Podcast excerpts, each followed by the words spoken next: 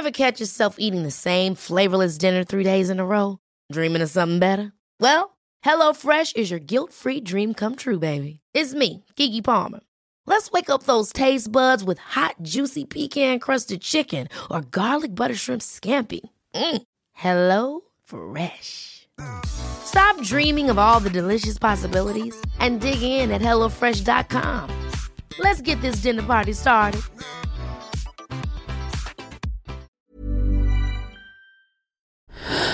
Louis. Quand on est artiste, on doit souvent expliquer avec des mots euh, ce qu'on vient de dire en image. Et c'est un exercice euh, qui est souvent très difficile parce qu'on a vraiment la sensation qu'on vient enfin d'exprimer quelque chose de juste et, et de complet. Et il faut le retraduire. Et souvent, ça, soit ça casse une, une espèce de, d'équilibre qu'on avait cherché. Et le fait de le transposer en mots, ça casse un peu ça. Euh, soit ça, ça, tombe à place et souvent, euh, moi, mon problème souvent, c'est que j'ai l'impression que c'est un petit peu bateau ou basique, ou alors beaucoup trop euh, loin dans l'intellectualité. Et donc, je pense que j'arrive mieux à m'exprimer en effet en images.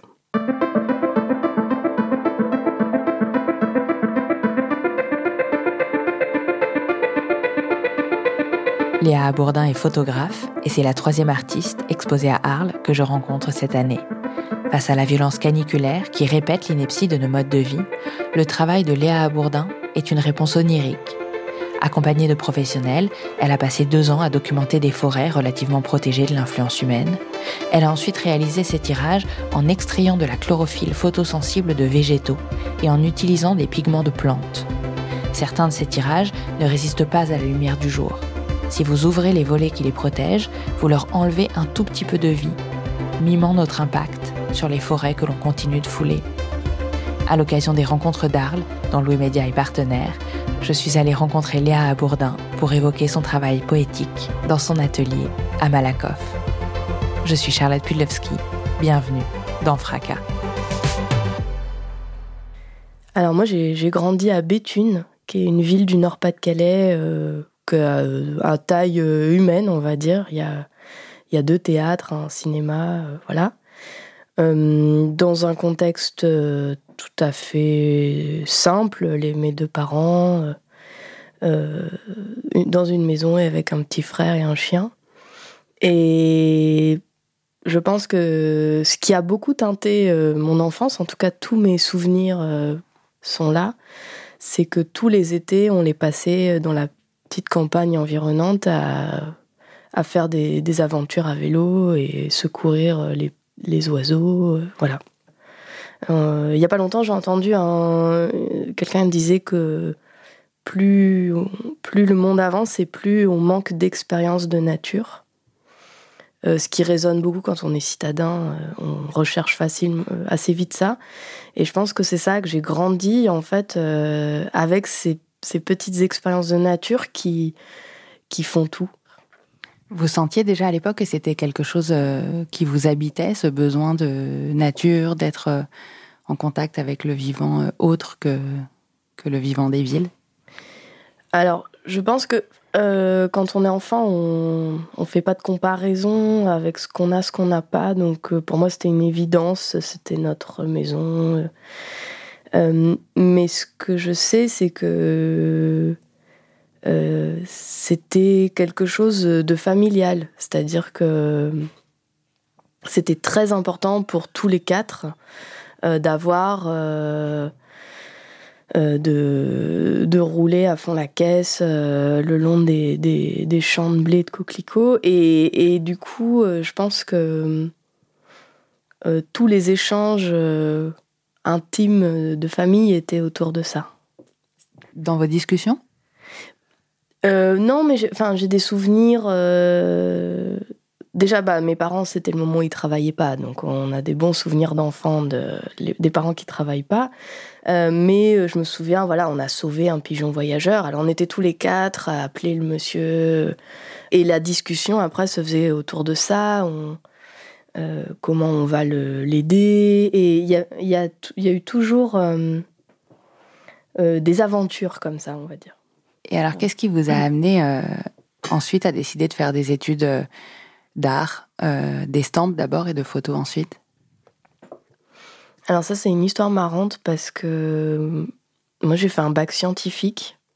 J'avais jamais dessiné, euh, jamais, enfin, j'avais jamais montré une créativité comme ça euh, en, dehors de dans ma tête, on va dire. Et hum, parce que je pensais que l'art c'était pour les gens qui avaient un don.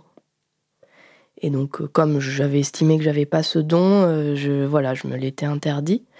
Et puis un jour, j'ai croisé quelqu'un qui m'a dit, bah non, en fait, ça s'apprend, on fait une école, et puis on peut apprendre, même dessiner, on peut apprendre.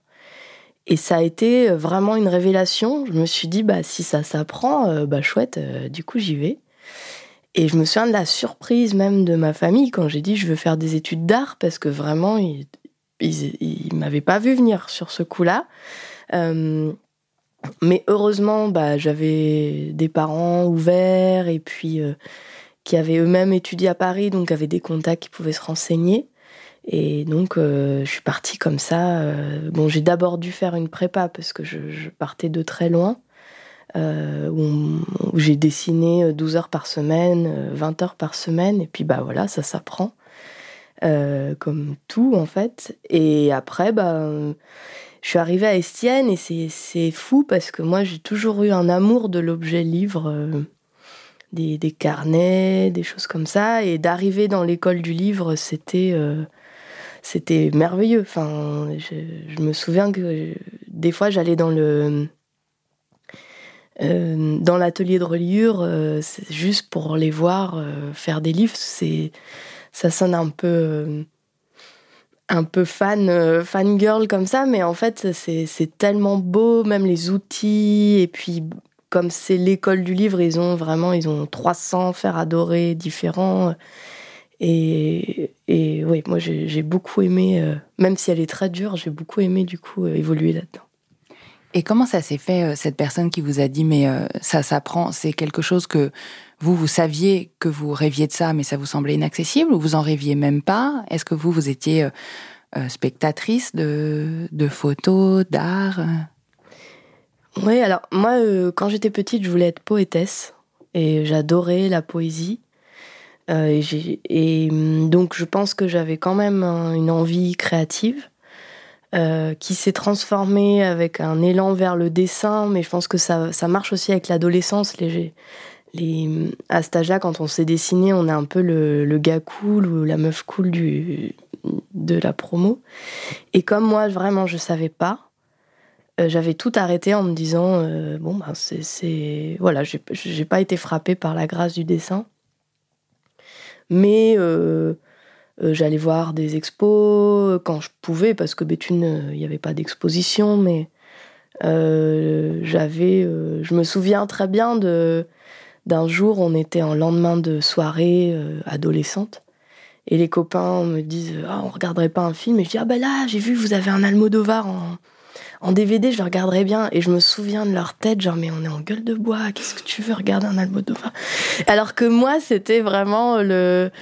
Euh, bah, oh chouette, je l'ai jamais vu. Et c'est là où j'ai compris qu'il y avait un truc euh, où j'étais curieuse de ça aussi là où tout le monde ne l'était pas, parce qu'on a aussi un truc où se dire, bah, tout le monde est comme je suis, que là, vraiment, j'étais seule face euh, à ce, DVD. Et une fois arrivé euh, en école d'art, comment est-ce que vous choisissez euh, votre médium? Comment est-ce que vous passez d'abord de l'estampe, ensuite à, la photographie, puis on va y revenir ensuite à des formes spécifiques de, photographie, mais comment vous vous dites, moi, c'est dans cet art-là que je peux m'exprimer, que je peux raconter ce que j'ai envie de raconter?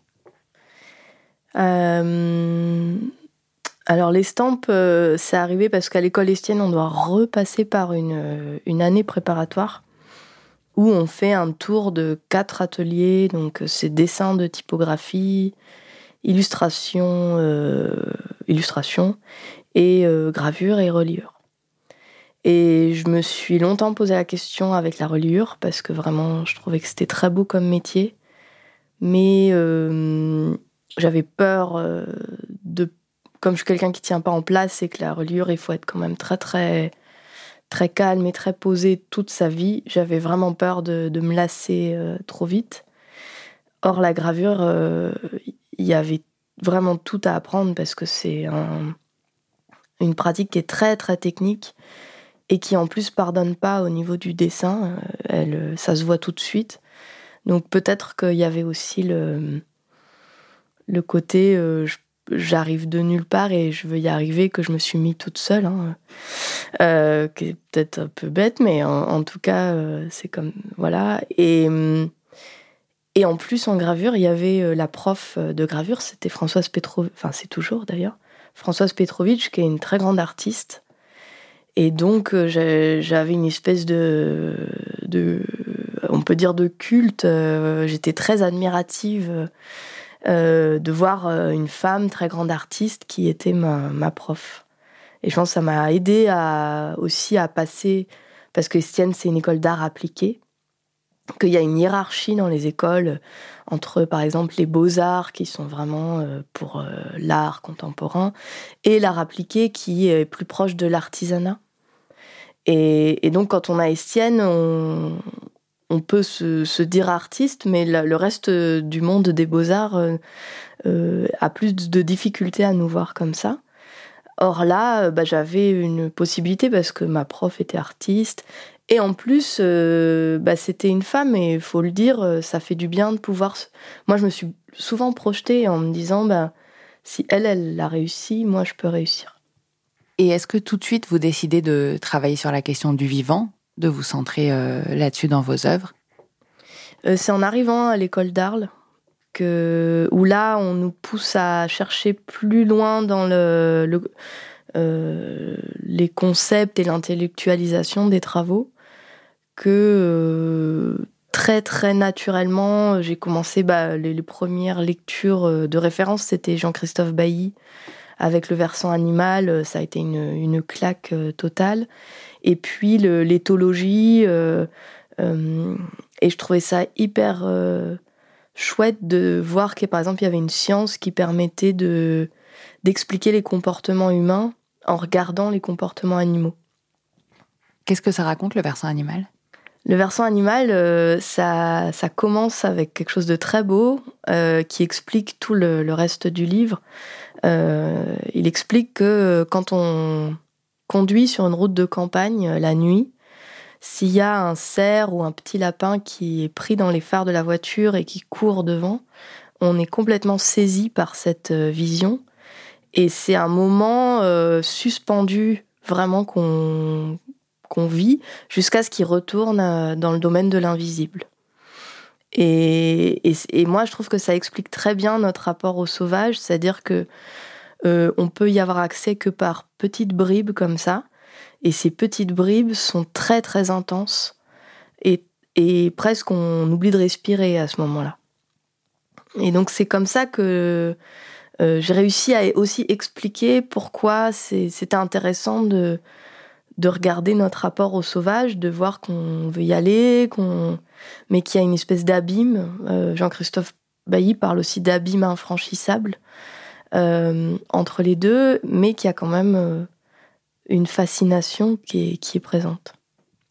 Et alors, dans le travail que vous présentez à Arles cette année, c'est un travail sur, sur les forêts, partant du constat qu'il n'y a plus de forêts primaires en France. Vous êtes allé explorer avec des gens dont c'est le métier, avec des scientifiques, des forêts qui sont encore quand même très préservées. Qu'est-ce qui préside à ce, désir-là d'aller explorer euh, ces forêts et d'en faire des, images euh, hyper oniriques finalement pour raconter quelque chose de très réel qui est euh, notre impact sur l'environnement et la dégradation de ce monde? Ce qui préside à ce travail, c'est un travail précédent sur les survivalistes euh, donc j'avais commencé en 2012 avec la, fin du monde selon le calendrier Maya. Et je trouvais très beau euh, cette histoire d'humains qui passent leur vie à, se préparer à survivre. Il y avait un truc... Euh, en fait, le, le, le propre, enfin selon certaines personnes, le propre de l'humain, c'est qu'il est conscient de sa mort. Et donc là, on avait une espèce de super humain, tellement conscient de sa mort qu'il en devenait un peu fou, euh, sans porter de jugement, mais qu'il restait là-dessus. Euh, donc j'ai fait tout ce travail-là. Et à un moment, euh, je me suis dit, mais en fait, qu'est-ce qu'un photographe survivaliste? Puisque les survivalistes apprennent à faire un feu tout seul dans la forêt et que finalement cet acte est d'un romantisme euh, fou. C'est-à-dire que bien sûr que c'est plus, beaucoup plus beau de savoir construire une cabane que, que de savoir bien tenir ses comptes ou de déclarer ses impôts. Tout le monde euh, préfère euh, le, côté naturel de ça. Et donc, par, par jeu, je me suis dit qu'est-ce qu'un photographe ferait s'il était tout seul dans sa forêt? Et j'ai trouvé cette, cette technique qui s'appelle l'antotype, qui est une façon de tirer les images en utilisant euh, le côté photosensible des plantes. Qui est une très vieille technique que vous remettez au goût du jour. Oui, c'est une vieille. Euh, il y a des images de 1860, euh, mais qui n'a pas été développée parce que après les images fans, en fait, elles se perdent. Donc du coup, ça n'intéressait pas grand monde à cette époque-là. et c'est comme ça que, du coup, en m'intéressant à la fois aux forêts et à la fois à ces techniques, euh, j'ai lu un article, parce que je me, base beaucoup sur euh, les articles scientifiques euh, pour trouver des pistes. Et j'ai lu un article qui s'appelait Où sont les dernières forêts primaires d'Europe? Et donc j'ai appelé le référent français qui m'a dit qu'ils avaient appelé ça forêt primaire par esprit un peu de de, contre, de provocation, parce que en vrai, euh, même dans, dans le monde scientifique, on ne parle pas de forêt primaire vraiment. Et donc, en effet, en France hexagonale, euh, il n'y en a plus, mais il y a des forêts, euh, ce qu'on appelle des forêts à caractère naturel. Ce qui déjà m'avait posé question, parce que pour moi, toutes les forêts sont à caractère naturel. Donc, il y avait une espèce de, de, de choses, de points d'interrogation autour du mot naturel qui est arrivé et c'est là où j'ai commencé. Euh, en fait, il y avait un croisement de route entre euh, euh, la forêt primaire, c'est quelque chose qui ouvre en nous un imaginaire assez incroyable. Et cette, cette, ce côté plus terre à terre, plus scientifique de ça n'existe plus, il y a des forêts à caractère naturel et donc par conséquent des forêts qui ne sont pas à caractère naturel. et pourquoi et comment et c'est comme ça que j'ai contacté voilà, des, des, conservateurs et des conservatrices euh, pour euh, aller, euh, me, aller voir ces forêts, aller discuter avec eux et commencer à les documenter. Et donc ça donne des images de forêts très évanescentes, je disais oniriques, je trouve que c'est vraiment ça, de couleurs très différentes les unes des autres, et donc ces couleurs-là, c'est une extraction de la nature. Vous broyez des pigments de plantes pour faire euh, ces images. Est-ce que vous pouvez nous expliquer un peu techniquement comment ça marche? Oui. Alors le... les tirages qui sont visibles à Arles, il y en a de deux sortes. Euh. Il y a des grands formats où j'ai demandé à un... Alors moi je l'appelle un pigmentier, mais je ne sais même pas si ce mot existe. Un monsieur qui s'appelle Michel Garcia, qui est très connu dans la teinture végétale et qui a un, jardin tinctorial, donc un jardin de plantes qui font de la couleur. Et il m'a fait des pigments, donc il m'a fait euh, un bleu indigo avec euh, du persicaire, il m'a fait un jaune avec du réséda, un orange avec du coréopsis. Donc ça sont des fleurs qu'il avait dans son jardin. Et moi je lui avais juste demandé euh, qu'on ne tue pas d'animaux parce qu'on peut faire du rouge avec des cochenilles et qu'on n'importe pas de, de de, bois, parce qu'on peut faire du violet avec un bois du Brésil. Mais voilà, qu'on reste sur son jardin. Et avec ces pigments, euh, après, j'ai procédé euh, bah, un peu comme on le verrait dans des films anciens quand les peintres ils préparent leur, euh, leur peinture. Donc, avec du miel et de la gomme arabique, j'ai fait une, peinture. C'est la, la recette pour faire de l'aquarelle. et puis, j'ai été voir un, un sérigraphe qui euh, s'appelle French Fourche et qui euh, euh, accepte tout. Il a cette folie-là de, quand on arrive, on peut arriver avec ses, encres fait maison et tout ça, il n'a pas trop peur. Et on a travaillé ensemble pour imprimer ces, images qu'on voit dans l'exposition qui sont tantôt bleues, tantôt orange, très, très pâle. parce que, bon, déjà, j'aimais cette idée que ce soit des fleurs qui impriment ces forêts.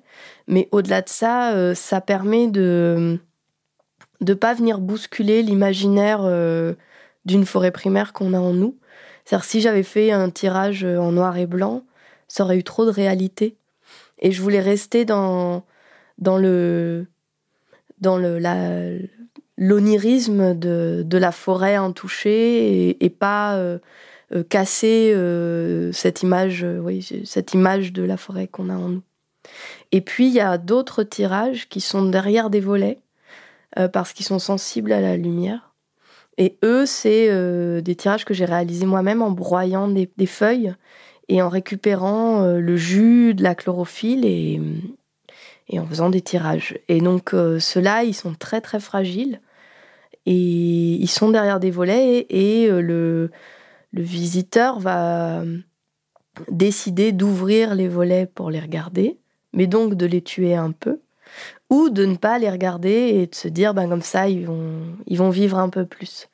Et c'est exactement ce qu'on fait avec les forêts, puisqu'on peut plus y aller pour, pour qu'elles restent euh, intouchées et qu'on s'amuse pas à écraser euh, des, la, de la faune ou bien mettre nos odeurs partout.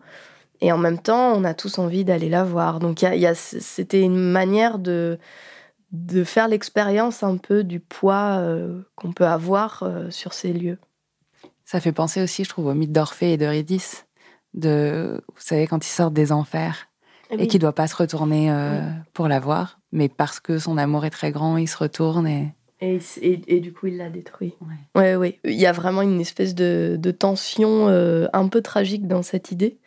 Euh, moi, j'avais pensé aussi au Noli Me Tangere, c'est Ne me touche pas, de, du Christ à Marie-Madeleine, même si c'est une référence un peu teinté, mais euh, il y avait quelque chose comme ça. C'est-à-dire que pour me préserver, tu ne peux pas me toucher. Donc il y a une partie de ces tirages, ceux qui sont photosensibles, qui sont amenés à se détériorer euh, avec le temps. Qu'est-ce que ça fait en tant qu'artiste de créer quelque chose en sachant euh, qu'il va y avoir une date de péremption, en quelque sorte, de votre œuvre sur un média où il pourrait en être autrement, parce que c'est le cas dans la performance, c'est le cas euh, d'une certaine manière dans les arts vivants, etc. Il n'y a pas le même rapport à la trace ou à l'empreinte, mais la photographie, par essence, c'est normalement le média de la durée, euh, et surtout depuis le, numérique. Euh. Qu'est-ce que, qu'est-ce que vous éprouvez, vous, face à cette péremption possible? Bah, Ça s'apprivoise, parce que c'est vrai qu'au début, j'avais beaucoup de mal avec l'idée que, ces, ces, images euh, allaient vivre même très peu de temps. Parce que si je les laisse à la lumière, c'est trois mois, donc c'est vraiment très peu de temps. Euh, mais après, c'était aussi. Euh, ça a permis aussi de. Moi, je dis, je dis que ça m'a permis d'être un artiste humble dans le sens où il faut accepter euh, de pas enfin voilà de pas faire tout le temps des, choses qui vont euh, aller dans le grand flot des choses qui vont rester pendant des centaines d'années. Euh, et de d'avoir cette fragilité de de, de produire quelque chose pour très peu de temps. Après c'est pas facile parce que moi si j'ai choisi la photographie et même les stampes c'est aussi parce que sont des multiples donc déjà à la base, euh, l'œuvre unique, euh, j'ai déjà un petit peu de mal parce que quand on s'en sépare, on la retrouve jamais. Que les multiples, on peut en avoir 4-5 et du coup, on en a toujours un, petit euh, dans son atelier. donc là, je passe de je vis avec les multiples à je vis avec l'œuvre unique qui va en plus mourir. mais ça, c'est un peu comme avoir un bouquet de fleurs. C'est-à-dire qu'on peut, on en profite et puis après, euh, on est content d'en avoir profité. J'ai le sentiment qu'il y a de plus en plus de photographes qui s'interrogent euh, sur euh, leur impact sur l'environnement via les tirages, via leur technique. Et l'année dernière à, Arles, il y avait une artiste qui s'appelle Almudena Romero qui présentait un travail qui s'appelait The Pigment Change, où elle faisait en quelque sorte pousser des tirages comme on cultive une, une plante sur des panneaux de, de cresson. Est-ce que vous, c'est une, conversation euh, que vous avez beaucoup avec d'autres artistes ou un enjeu que vous sentez monter dans le milieu de, la photo? En tout cas, c'est une conversation que j'ai beaucoup avec mon mari qui est artiste aussi, parce qu'on a vécu des moments où, euh, on devait euh, aller euh, faire un festival à l'autre bout de l'Europe en avion. Et puis après, tous les tirages sont, mis à la poubelle. Et, ça, on a décidé de plus l'accepter. Et de faire en sorte que s'il y a de l'argent qui est mis et de la matière qui est mise dans des tirages, que ce soit quelque chose de durable et pas juste pour le, le mettre à la poubelle ensuite. Euh, après, euh, je pense que on est une, une génération un peu euh, charnière dans le sens où on voit les choses arriver et que on est tous, enfin j'imagine qu'on est tous et toutes touchés par par plus ou moins une plus ou moins grande éco-anxiété ou une plus ou moins grande solastalgie. enfin, j'espère. Euh, moi, je vois de plus en plus d'œuvres qui se posent la question de ça. Et d'ailleurs, euh, il y a de plus en plus d'œuvres euh, qui disparaissent ou qui changent dans le temps. et je pense que c'est une traduction de, de, cette, de cette vie dans ce moment. Et c'est. Est-ce que vous diriez que votre travail, votre œuvre, en tout cas dans cette mesure-là, est une œuvre très politique? Euh, elle est euh, engagée. Après, quand j'emploie le mot engagé, j'ai toujours l'impression que c'est jamais assez. Euh, mais en tout cas, j'essaye, j'essaye d'être intègre entre ce que je vais dire, ce que je vais faire et ce que je vais montrer. et ensuite, quand je me suis intéressée aux forêts, j'étais loin de me rendre compte que c'était un un territoire très politique finalement, puisque euh, euh, entre les gens qui veulent euh, les conserver coûte que coûte et les rendre sauvages, enfin leur rendre une leur sauvagité, je sais pas comment dire, et d'autres qui ont besoin de ces forêts, comme certaines mairies, enfin certains villages ou villes euh, qui ont besoin de, d'exploiter ces forêts pour euh, en tirer de l'argent et donc euh, à pouvoir financer d'autres choses. et il y a plein d'autres acteurs, en passant par les chasseurs, les gens qui veulent pouvoir se promener aussi dans les forêts. Et, tous ces gens-là, c'est finalement l'histoire de comment un lieu est exploitable que ce soit par la promenade ou par euh, on coupe les arbres. Et finalement, euh, je me suis demandé si est-ce qu'une forêt laissée à elle-même, où l'humain n'a même pas le droit de rentrer, est-ce que c'est pas complètement révolutionnaire parce qu'elle ne génère pas d'argent ni de, ni de plaisir à l'humain, à part juste de savoir qu'elle existe? Et la poésie, elle vient de ça aussi mais je, me, je me demande si c'est pas beau, enfin en tout cas c'est euh, euh, très positif de l'imaginer comme ça, euh, de se dire que les, les, ces forêts sont des petites révolutions.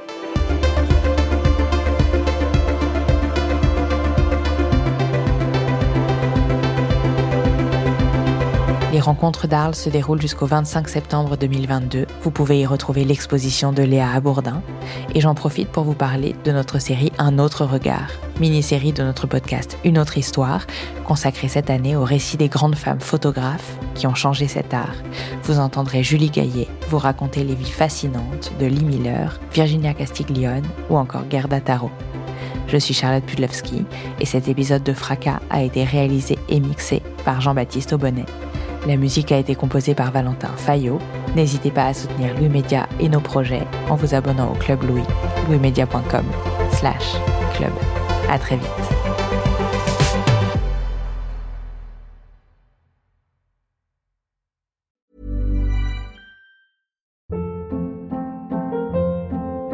Hold up. What was that? Boring. No flavor. That was as bad as those leftovers you ate all week. Kiki Palmer here, and it's time to say hello to something fresh and guilt-free. Hello Fresh. Jazz up dinner with pecan-crusted chicken or garlic butter shrimp scampi. Now that's music to my mouth. Hello Fresh. Let's get this dinner party started. Discover all the delicious possibilities at hellofresh.com.